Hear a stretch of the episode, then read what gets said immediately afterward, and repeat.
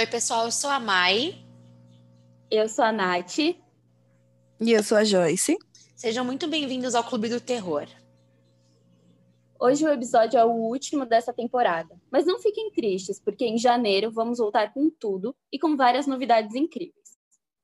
Para a próxima temporada, a Mai ela vai focar em uns projetos pessoais dela, e por esse motivo, quem vai tocar comigo vai ser a Joyce, que é responsável por toda a arte incrível do clube. E eu só queria deixar claro que isso não é uma despedida, gente. Por favor, Mai continua na equipe sempre nunca vai nos abandonar. Eu fiz um pacto. Eu fiz um pacto para entrar nesse clube. Agora a minha alma pacto. pertence a ele. Aqui a gente só trabalha com pacto, gente. Exatamente. Pelo amor de Deus. Mas antes Amiga, da gente. Você quer contar pra gente? Isso, antes da gente continuar, da gente seguir em frente, deixa a Joyce se apresentar pro pessoal.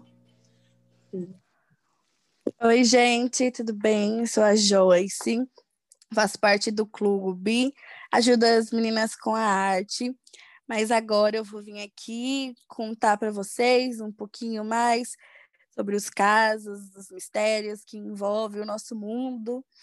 E eu estou super ansiosa e feliz pelo convite, espero é, que vocês gostem e encontro vocês nos outros episódios.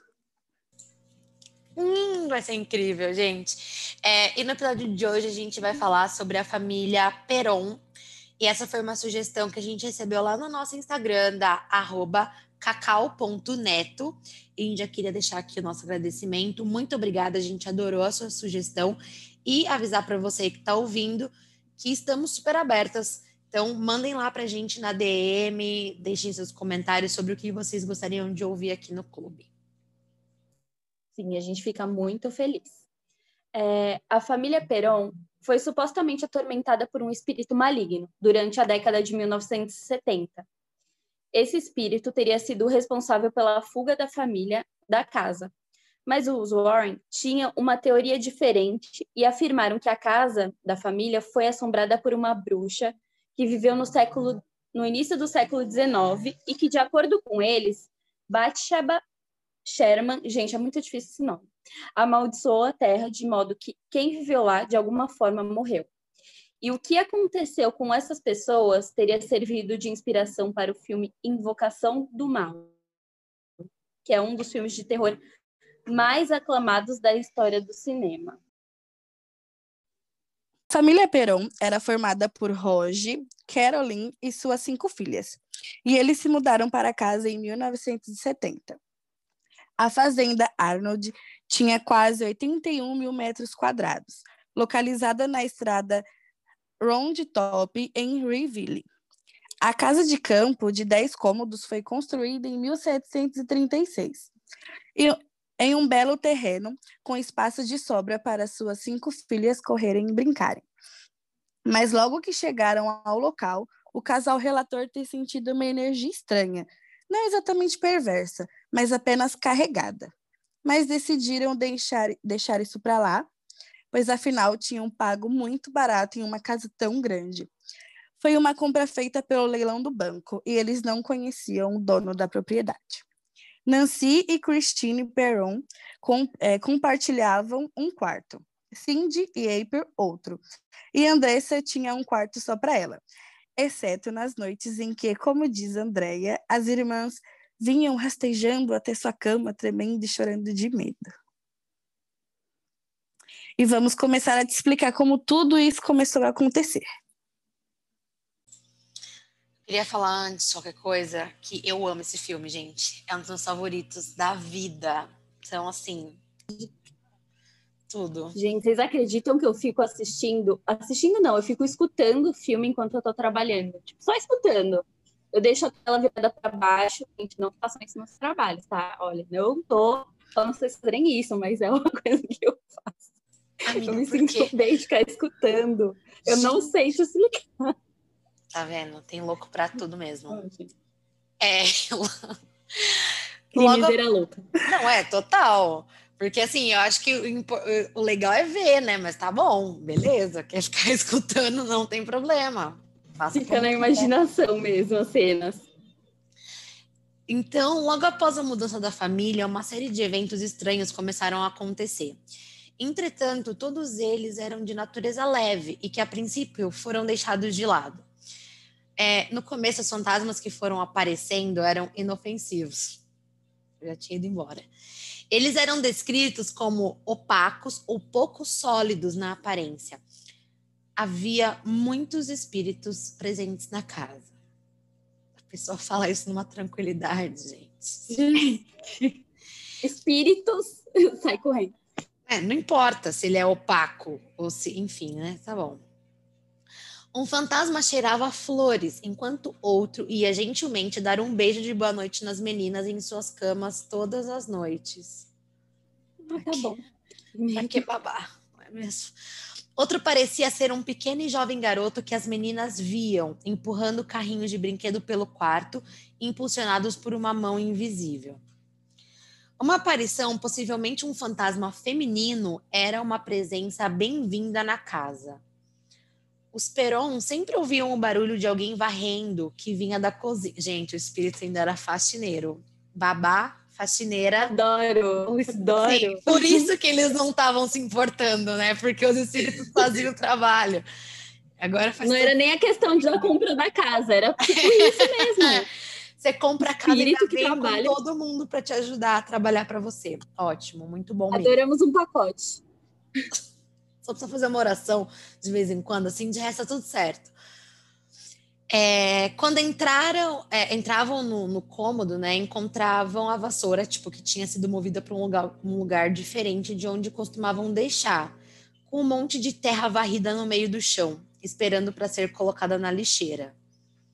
Manny era outro espírito que as crianças Perón amavam. Acreditavam que Manny seria o espírito de John Arnold, que cometeu suicídio enforcando-se no sótão da casa. Manny aparecia diante das crianças, muitas vezes em pé, assistindo silenciosamente suas atividades diárias. Mantinha um sorriso torto no rosto, divertindo-se com as brincadeiras das crianças. Se fosse feito contato visual com Manny, ele sumia tão repentinamente como tinha aparecido. Além dos fantasmas, a família testemunhou muitos fenômenos inexplicáveis. As camas levitavam, um aparelho de telefone flutuou e caiu bruscamente, batendo na base do telefone quando alguém entrou na sala, e aí vários objetos flutuavam pela casa.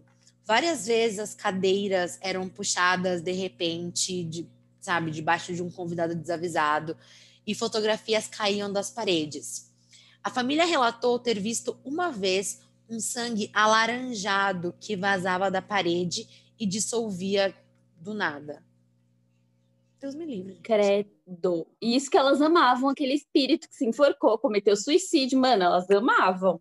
Eu queria, mano, sorriso torto no rosto, gente, desculpa. Ai, por favor. Pensa assim, ele tinha um sorrisinho torto, mas a casa estava varrida. Tava tudo certo. Exatamente. E dava das crianças e limpava a casa. É o que importa. Entendeu? E ainda era da de graça. Ainda sorria para as crianças, era amigável. Isso que importa. De graça, gente, de graça. Nem todos os fantasmas em Rainville eram bons. Alguns puxavam as pernas e os cabelos das meninas no meio da noite. Outros batiam na porta na frente da casa com tanta força que toda a casa tremia. As portas se fechavam sozinhas. Outras permaneciam congeladas no lugar impossíveis de serem fechadas. Não importando, não importando quanta força fosse usada. Uma entidade na casa mantinha rotineiramente a família acordada, pois chorava no meio da noite. Mãe, mãe! Enquanto outra aparição torturava Cindy, de oito anos de idade, dizendo-lhe sem parar: há sete soldados mortos enterrados na parede.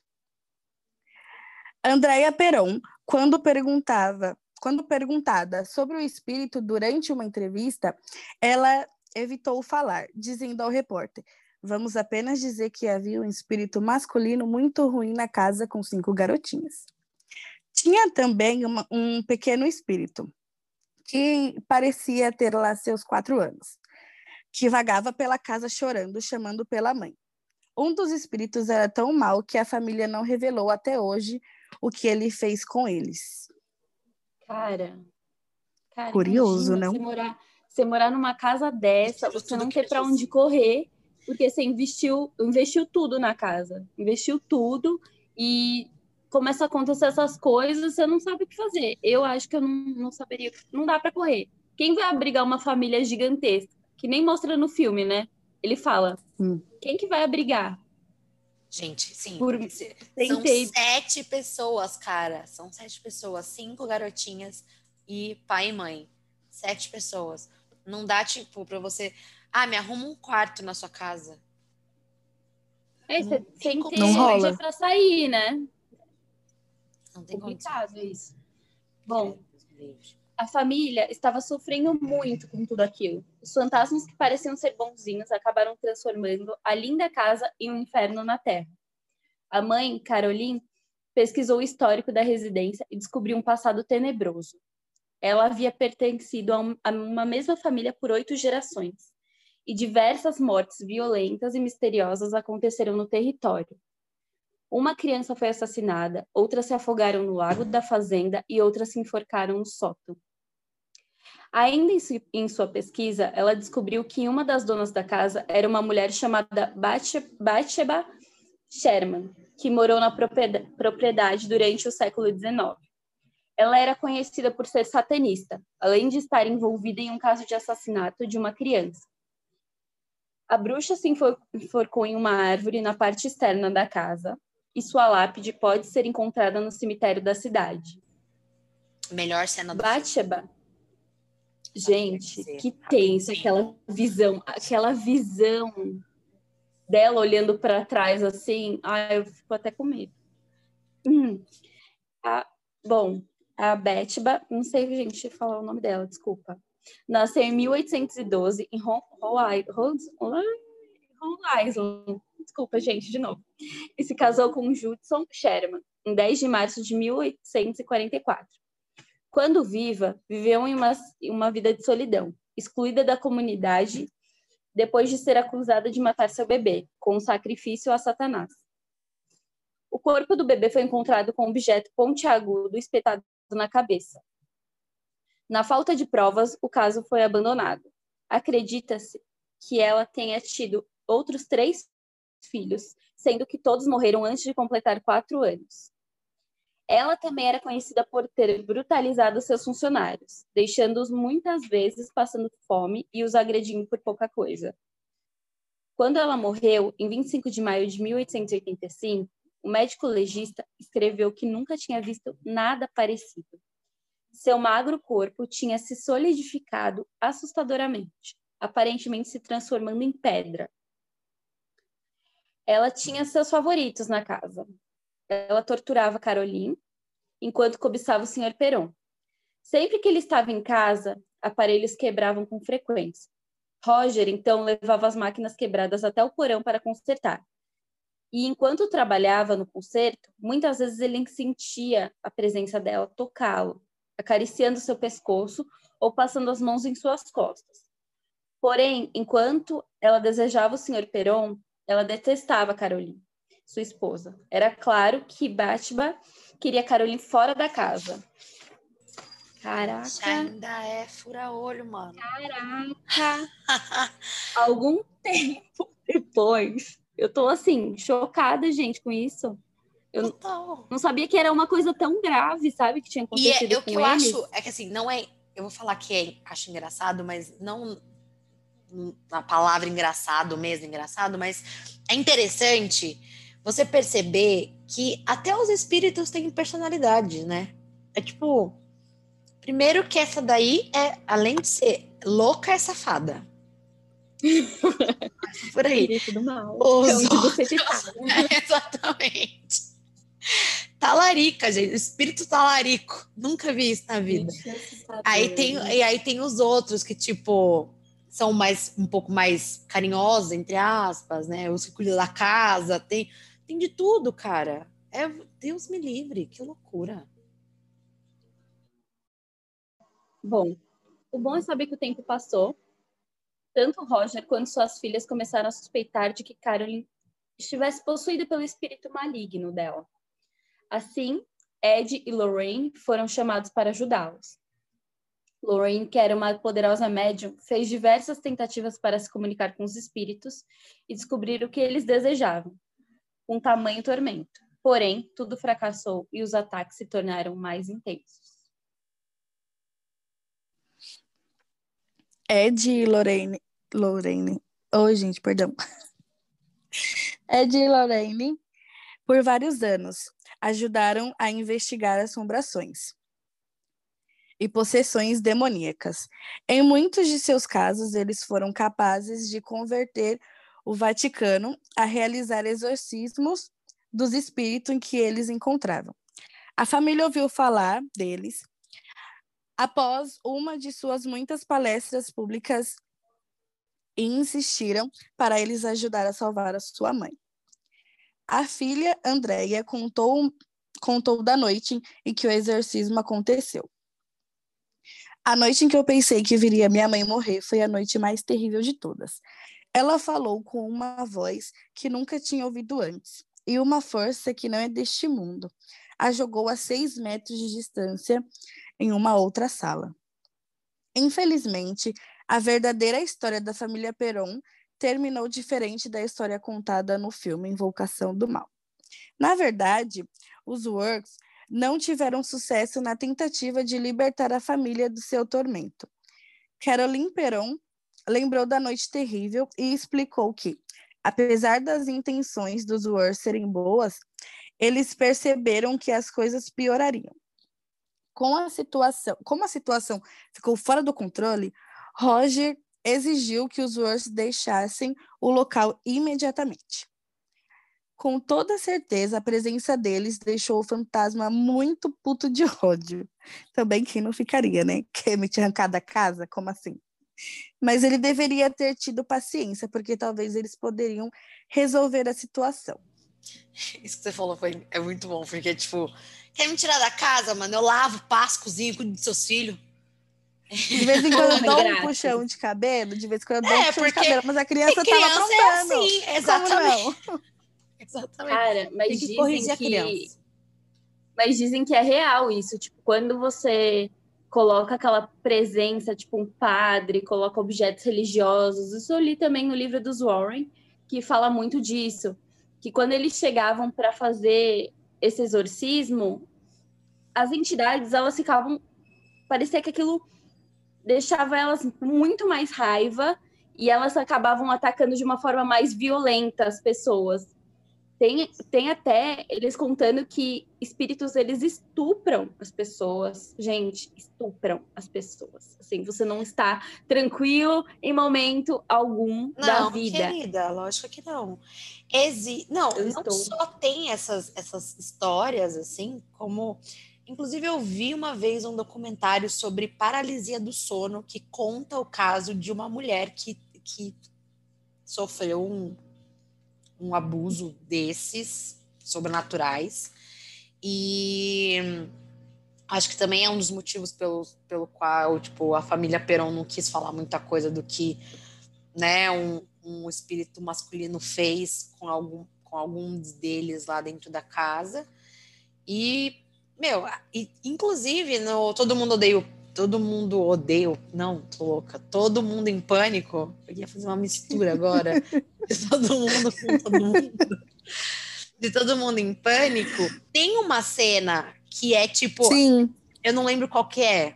Eu não lembro o número. É, eu, eu, Uhum. Nossa, ela é estuprada. Não, mas ela não é estuprada. Ela gosta. Sim, é o que eu quero dizer. Fazer o sexo eu, com o espírito. O que eu quero dizer é isso, entendeu? Que eles usam essa sátira, mas de um bagulho que realmente, assim, existem relatos que acontecem, entendeu? Eles fazem aquela sátira ali do tipo, ela tá curtindo porque ela, sei lá, tava na seca. Não lembro muito bem da história, mas que, tipo, tava super incrível. Mas é ela é... tava apaixonada pelo dono da casa. Ai, é. Se eu não se eu não me engano, se eu não me engano, é Inatividade Paranormal. O nome ah, do filme. pode ser, é verdade. É esse mesmo, aqui tem. Esse Pode mesmo. ser. O Todo Mundo em Pânico, o primeiro. Não, o Ué. segundo, desculpa. Que é a Cindy vai pra mansão, aí é um compilado de filmes de terror muito engraçado. Que fica, tipo, engraçado, mas essa parte não é Ah, tão mas eu engraçada. lembro também de Sim, Natividade. real. Pode crer. Que também tem uma cena assim. É, então, entendeu? Tipo, fazem uma sátira, você acha que é, ah, é É. só isso, mas. Na verdade, são vários, né? Eles vão misturando. Ai, eu adoro. Acho muito bom. É, E assim, cara, isso que você falou, realmente, os Warren, eles, eles têm uma presença mais pura, né? Eles estão ali com objetivo, eu acho que os espíritos sentem. Então, Sim, e eu acho que não deu certo, assim, nas pesquisas que eu fiz, não deu certo porque a coisa já estava ficando num nível de violência dentro. Quando ele- eles entraram para fazer esse exorcismo, ele- exorcismo, eles começaram a fazer, a coisa foi ficando tão intensa, porque imagina vários espíritos sentindo aquela energia do bem, aquela coisa acontecendo, e a mãe sendo atacada. Então, assim, o marido ele fica desesperado e acaba falando: não, vamos terminar por aqui, porque isso aqui não vai dar certo, minha mulher vai morrer, vai dar uma merda gigante. sim. Vamos parar. E eu acho que isso é pior, às vezes, você parar um negócio que às vezes pode dar certo, terminar com aquilo, não sei. É, cara, sei lá, eu acho que assim, entre ficar possuída por um demônio e, e morrer, eu acho que eu preferi morrer. Sim. Essa é a minha opinião, entendeu?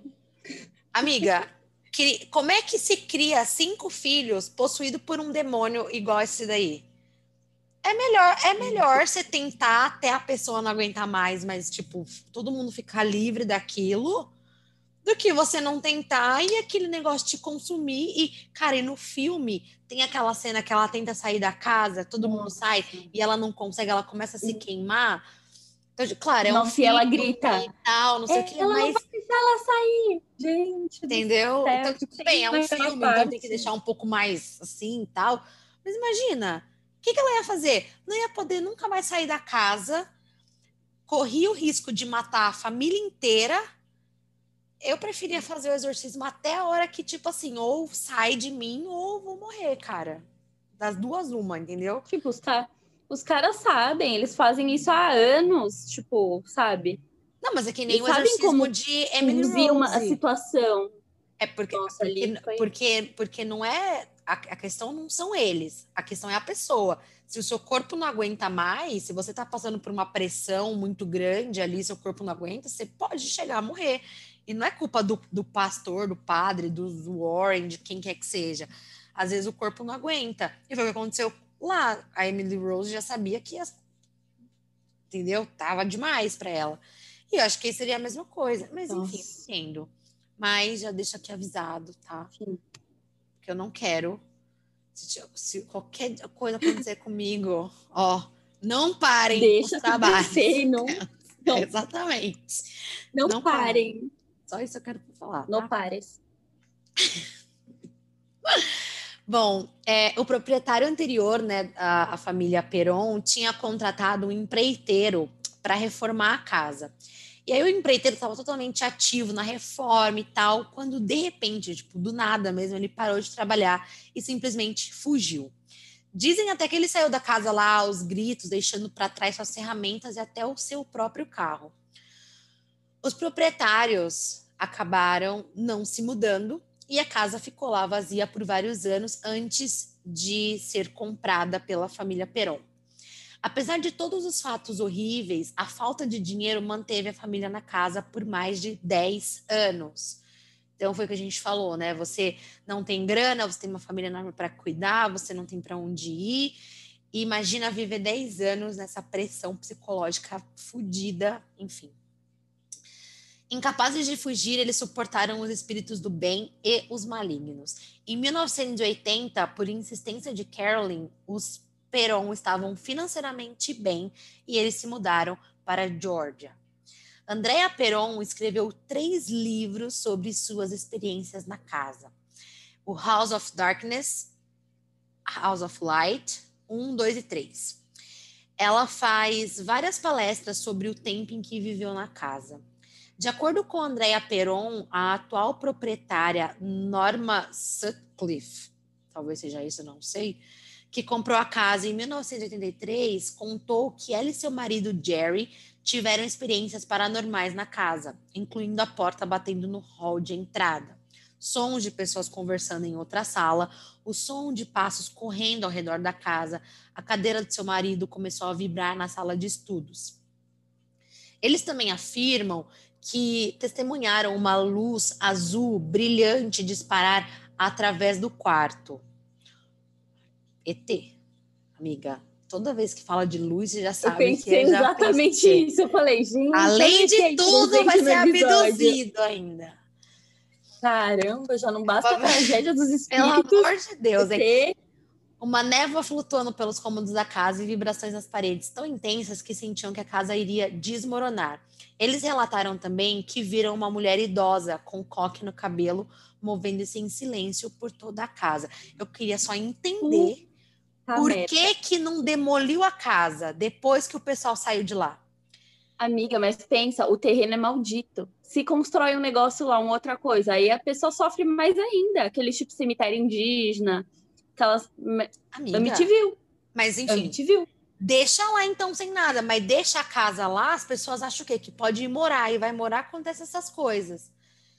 Gente, olha... uma mulher de coque andando ah, pela casa, olha, obrigada, viu? Sinceramente. Eu vou, eu vou morar ali, eu vou, vou acampar. Eu vou acampar até esse dia para ter minha casa, mas. Tá eu... Olha, se não for eu mesmo, eu já saí correndo. Então, é que assim, eu entendo, a família Peron tinha os filhos lá, é, era família grande e tal. Mas assim, um casal só, Cara, pegava minha bicicletinha, vazava. Tá louco. Tá maluco que eu ia viver numa casa não dessa. Fico. Não, não 30 fico. milhões, não fico. Minha gata começa a olhar pro nada que, de repente, eu já, já quero sair de casa. Imagina. Tá louco, gente. Já quero trancar as coisas. O dia que apareceu a lagartixa aqui na minha sala, que eu não saí do meu quarto, quase me atrasei para ir trabalhar no outro dia, até minha irmã vir olhar se tinha saído uma lagartixa Imagina se eu vejo espírito. Eu sei como é.